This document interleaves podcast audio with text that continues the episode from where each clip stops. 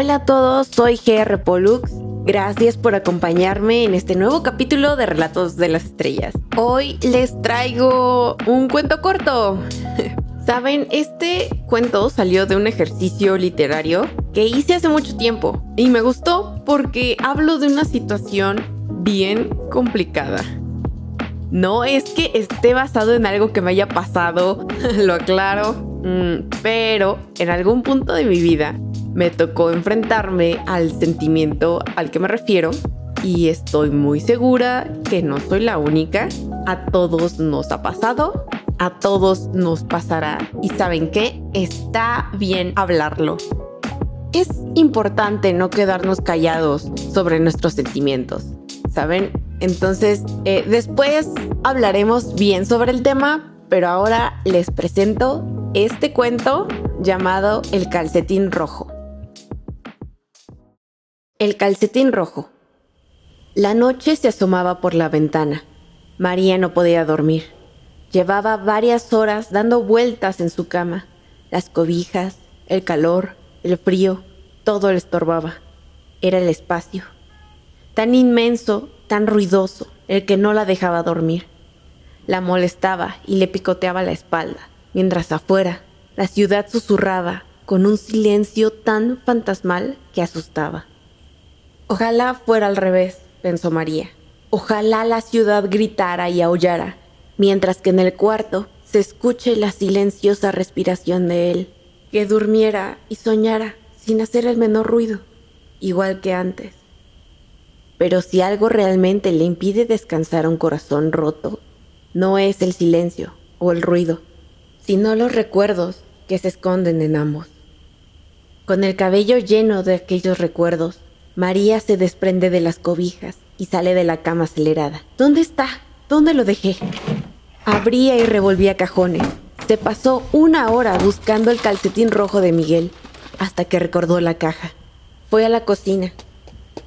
Se acercó al estante más alto y sacó una caja azul de galletas. Ahí estaba. Un calcetín de algodón rojo. Tenía gastado el talón y un agujero en la punta. Lo coseré después, dijo María el día que Miguel se fue solo que nunca lo hizo porque una parte de ella quería que él regresara. Abrió la caja, tomó el calcetín y se dijo a sí misma, lo amaste María, y lo amaste mucho, pero no solo para que te acompañara en la cama.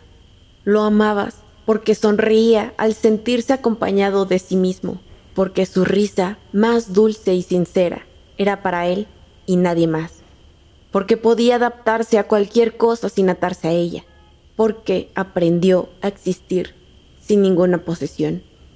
Él era él, sin ayuda de nadie. Lo amabas porque era libre. Ahora déjalo ser libre y líbrate tú. Tomó el calcetín y la caja, se los llevó al jardín, acomodó las viejas tablas y los quemó. María vio cómo el calcetín rojo se enrojeció hasta hacer cenizas. En ese momento, la ciudad volvió a nacer. Gritaba y aullaba, mientras en la cama no había más que silencio. María se recostó y cayó en un profundo sueño.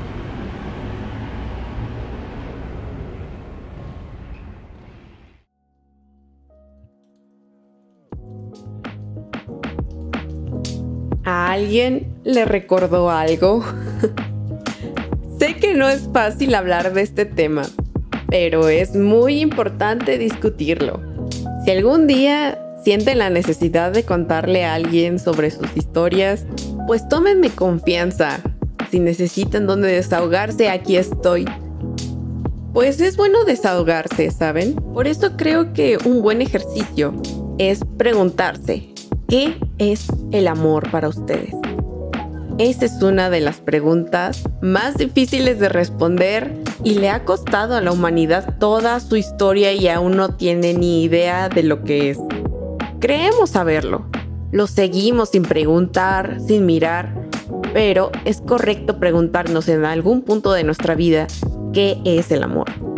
No sé si alguien recuerde el programa de televisión de Anthony de Melo, por ahí de los 80s, 90s eh, Anthony de Melo era uno de esos grandes jesuitas que hablaba de temas muy profundos y existenciales, y escribió muchos libros de poesía y espiritualidad y no se los guardaba, los compartía con muchas personas. Bueno, en uno de sus programas habla sobre el amor y sobre lo fácil que es confundirlo con algo más.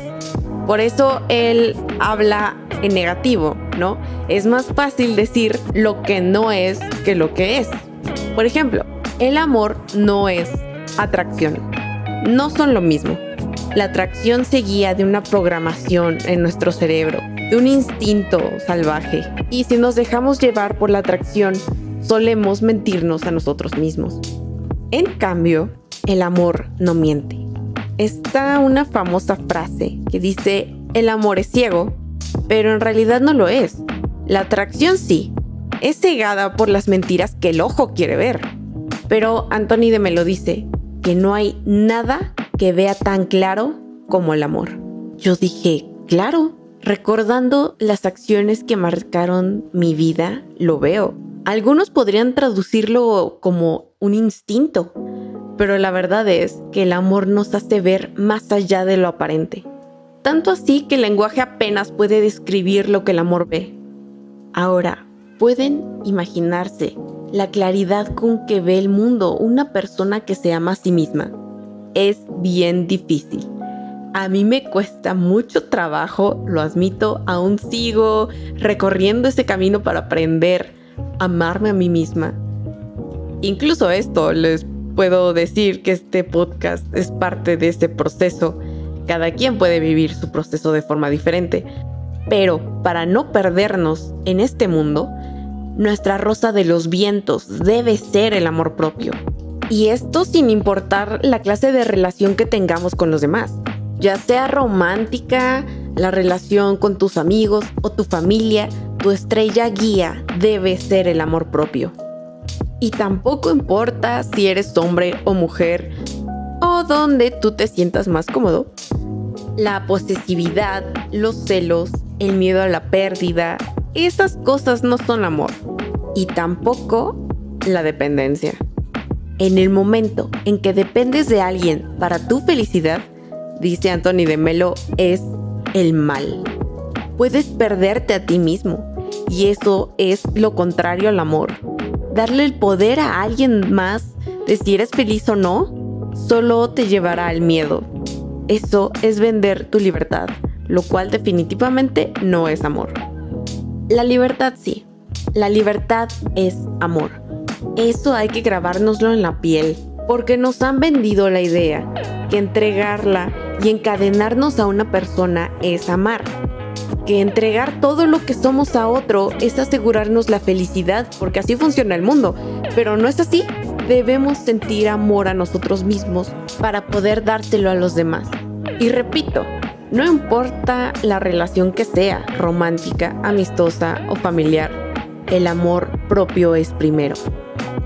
Así funciona. El amor sale de nosotros mismos, de dentro hacia afuera.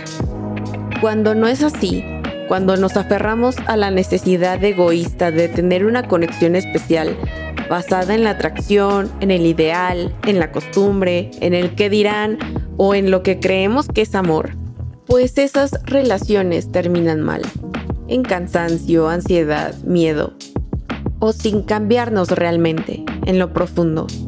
La verdad es que el amor es eterno. Y no me estoy refiriendo a que las relaciones deban durar para siempre. Pero lo que comenzó con amor nos cambia, nos ayuda a crecer.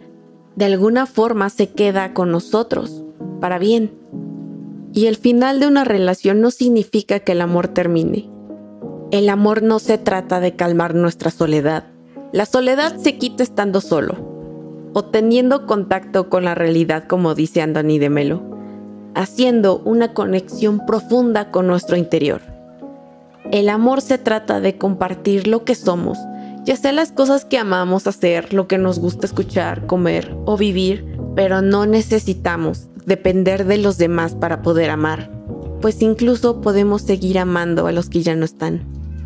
Todo lo que has estado buscando o incluso de lo que has estado oyendo está dentro de ti. Soy GR Pollux y esto es Relatos de las Estrellas.